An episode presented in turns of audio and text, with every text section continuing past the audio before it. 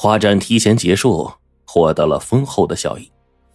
可是年轻画家万春在返家的途中，眼皮不时的蹦蹦直跳。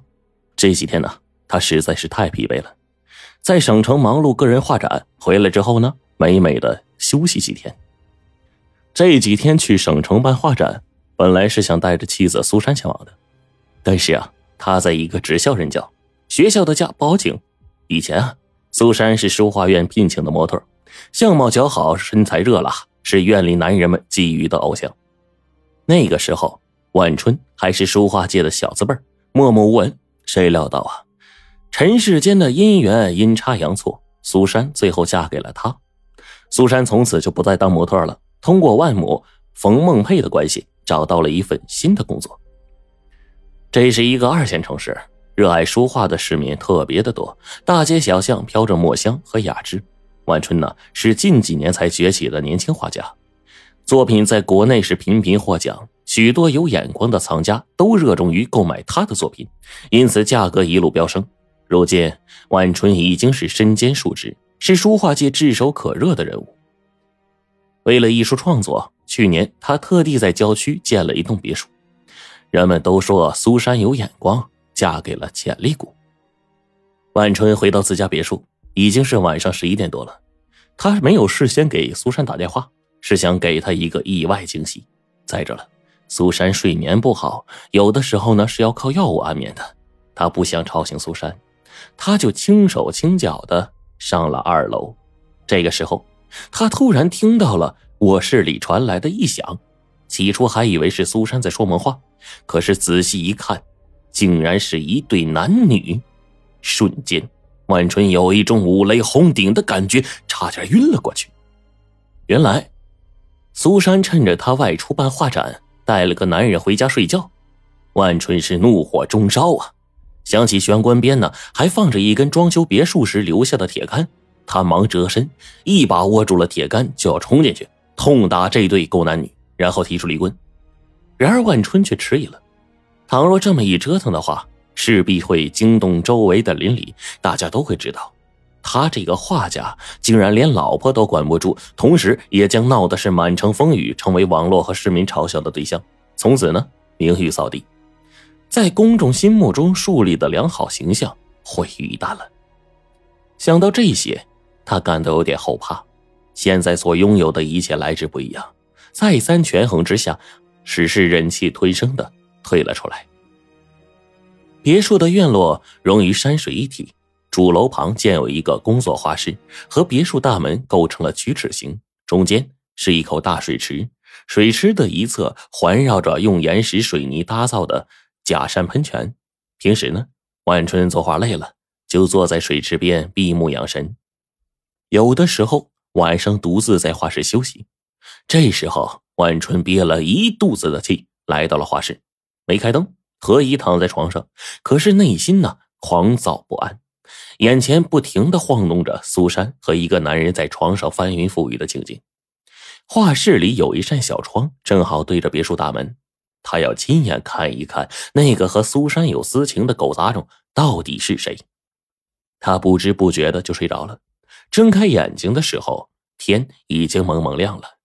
等到那个男人走出别墅大门，万春是万万没想到啊，那个男人竟然是书画院的魏天风。昨天他是辗转反侧想了很久，怎么也没有把苏珊和魏天风联系起来，这怎么可能呢？魏天风要比苏珊大上二十多岁，头都秃顶半边了。论钱没钱，论权没权，仅仅是书画院的一个副院长，虚职一个。虽然说他曾经在书画界名噪一时，但是如今在艺术创作上已经是平庸之辈了。平时呢，只是做一些鉴赏方面的工作，远不如万春的名声响亮。看到魏天风大清早的匆匆忙忙的离开别墅，万春是心潮难平啊。他实在是想不明白，苏珊怎么会和这种人有私通呢？幸好万春早就离开了书画院，自己单干了。他开了一个书画社，交由母亲经营。自己除了社会的应酬之外，平时呢都是潜心专攻书画。他的母亲冯梦佩呢，是书画世家。熟知万春外公家底细的人都说呀，万春能够取得今天的成就，是因为他秉承了外公的艺术天赋。万春的外公不仅擅长书画，而且还是一个藏家。据说呀，他外公的父亲冯中德曾经在紫禁城当过差，趁着兵荒马乱的时候，从皇宫里面获得了不少的古玩字画。遗憾的是啊，冯家人丁不旺，只有万春的母亲冯梦佩才是这个家族真正的嫡传者。理所当然，他继承了冯家前辈保留下来的家传。不过呢，这件事儿只是某些人心中的猜测。大多数人认为呀，冯梦佩经营着书画社，靠的是他养了一个有出息的儿子，跟他本身的出身无关。当地喜欢研究本土历史的都知道，富河镇呢，早年在紫禁城当差的，除了冯中德，还有一个名叫谢胜浩的。两位老乡在外谋事期间相处的是情投意合。发生兵变的那一阵子呢，趁着宫中兵荒马乱之际，两个人顺手牵羊，盗走了不少的古玩字画。之后啊，顺便带上了这些宝物，一道返乡。不料呢，途经武昌投宿的时候，放在床底下的几捆字画不翼而飞。这件事啊，也不能声张，只得是哑巴吃黄连，自认倒霉了。所幸啊。身上的金银丝毫未缺，否则他们连返乡养老的钱都没有。回到富河镇几年，冯中德那是过得滋滋润润的，而谢生浩呢却是穷困潦倒。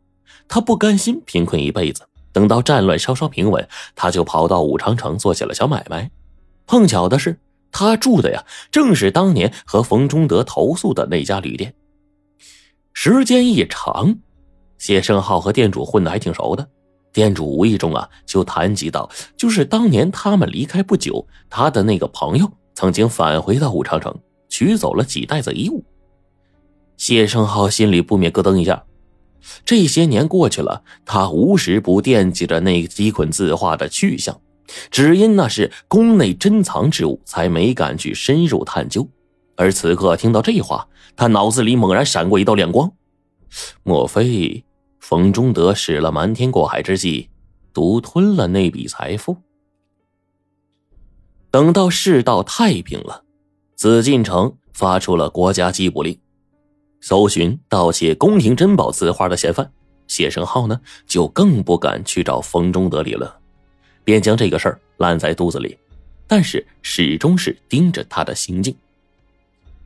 小的时候啊。苏珊就听爷爷说过这故事，他就将这事儿呢记在了心里，从此就埋下了仇恨的种子。上大学之后，苏珊发现省城的古玩字画交易市场格外的火爆。他曾亲眼目睹过有人用一幅字画换了一个宝马，苏珊不禁就想起了小时候爷爷讲给他的那段家族往事。天生好强的他，心中就萌生了要夺回原本属于自家的那份珍宝字画。但是呢，那个冯氏家族如今在哪儿呢？